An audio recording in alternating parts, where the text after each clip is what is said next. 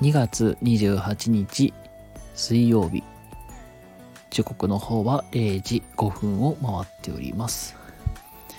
はいということでこんばんはシーリンです。ということであのちょっと今日はしっとりと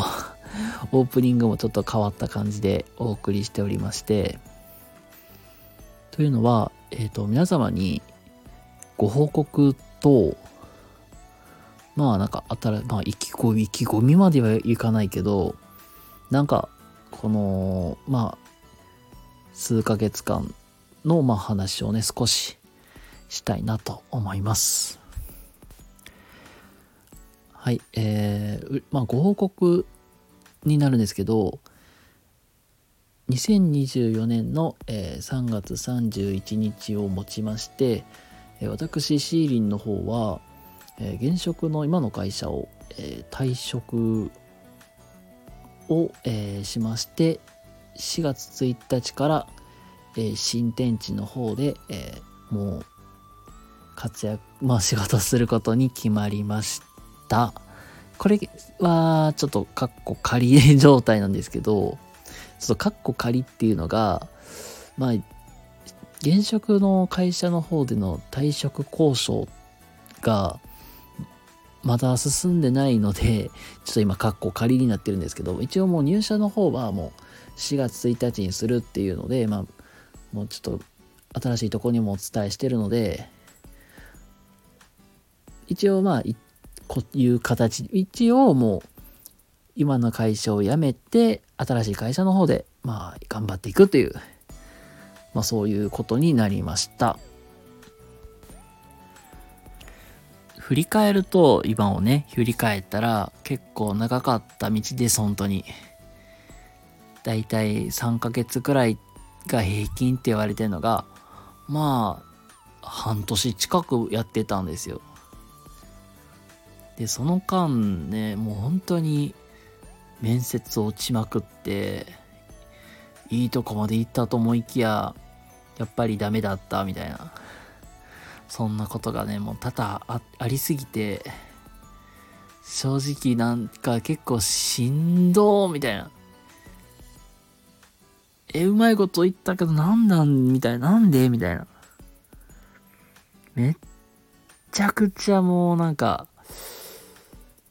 あー、マジ、もうなんか結構ガタ落ちしてた時期もあったんですよね。この俺、俺ダメなんかなみたいな。でで、まあそんな中で、やっぱりなんで続けてこられたんかなって思ったら、目的とか目標があったからやと思うんですよ。まあ言うたら、そのね、何のために頑張るのか、目標、まあ目標があるわけじゃん。で、その目標として、まあ、将来的に、まあ、独立してこういうのやりたいとか、こういうのしたいっていうのもあんねんけど、それよりは実はお恥ずかしい話、まあ僕今好きな子がいて、その好きな子と、まあそのことをね、正直結婚とか、それしてもいいかな僕僕は思ってて、そのことも、じゃあ家庭を築きたい、まあもしかしたらそのうまいこといかないかもしれないけど、まあ仮に僕に好きなまあその子、好きな子ができて、結婚するってなった時、これままでいいのかなみたいな。だからそこにすっごい引っかかったから、で、その今の現状を変えたいから頑張ろうってなって。で、まあ、そ言うたら何不自由なくさせたいっていう、まあそういう気持ちがあったからこそ、頑張ってこられたんかなって、って思ってるんですよ。まあ、そのおかげで、なんか、なんか、くじけそうになった自分に、なんか、すごい、ひ、なんか、た、消えかけてる火に、薪をくべて みたいな感じで、火を絶やさず、まあ、その結果ね、なんとか続けてこられたんかなって思います。はい。まあ、っていう感じで、まあ、転職活動を進めていってで、なんとか無事終えることができました。で、これもなんか、就活生の方とか、もしくは、これから転職しようって、初めて転職してしようかなとか、もうそういう人に聞いてほしいんやけど、マジで、なんかやりたいこととか、これが転職だみたいな。あの、転職だって、あの、転職ってあのね、あの、天気の点にね、職業の職、またこの転職、自分、これこそ、もう最高の職業だみたいな、を探さない方がいいっていう。これ僕がまあ言ったら、やりたいことって僕今まで選んでるんですよ。そういえば。うん、例えば、今のお仕事選んだのも、まあ自分が一回まあバイトとかで経験してるからっていうのが一番あって、まあこういうとこで仕事をしたいな、みたいな。であったりとか、あのー、まあそれもあるし、まあ自分が持っているスキルってこれでいけるのかな、みたいな。で、これこでまあチャレンジしたいっていう、まあ本当になんかこれしたい、あれしたいみたいな感じで選んでいってたんですよ。別になんか、この選択肢自体は悪い選択肢ではないとは僕は思ってるけど、やっぱりそこ、なんていうかな、業界研究であったりとか、実際、まああの、まあ、業界研究もそうやけど、まあ実際どういうとこなんかな、みたいな。っていうのを、やっぱりきちんと調べてなかったっていうのが一番大きくて、まあ、これ、まあ、ここはやっぱりまあ自分、選んだ自分にも責任があるから、うん、まあ、なんや、業界のせいだ、会社のせいだってね、言い切っちゃダメなんやけど、まあ実際に、あの、やっぱり5年後、10年後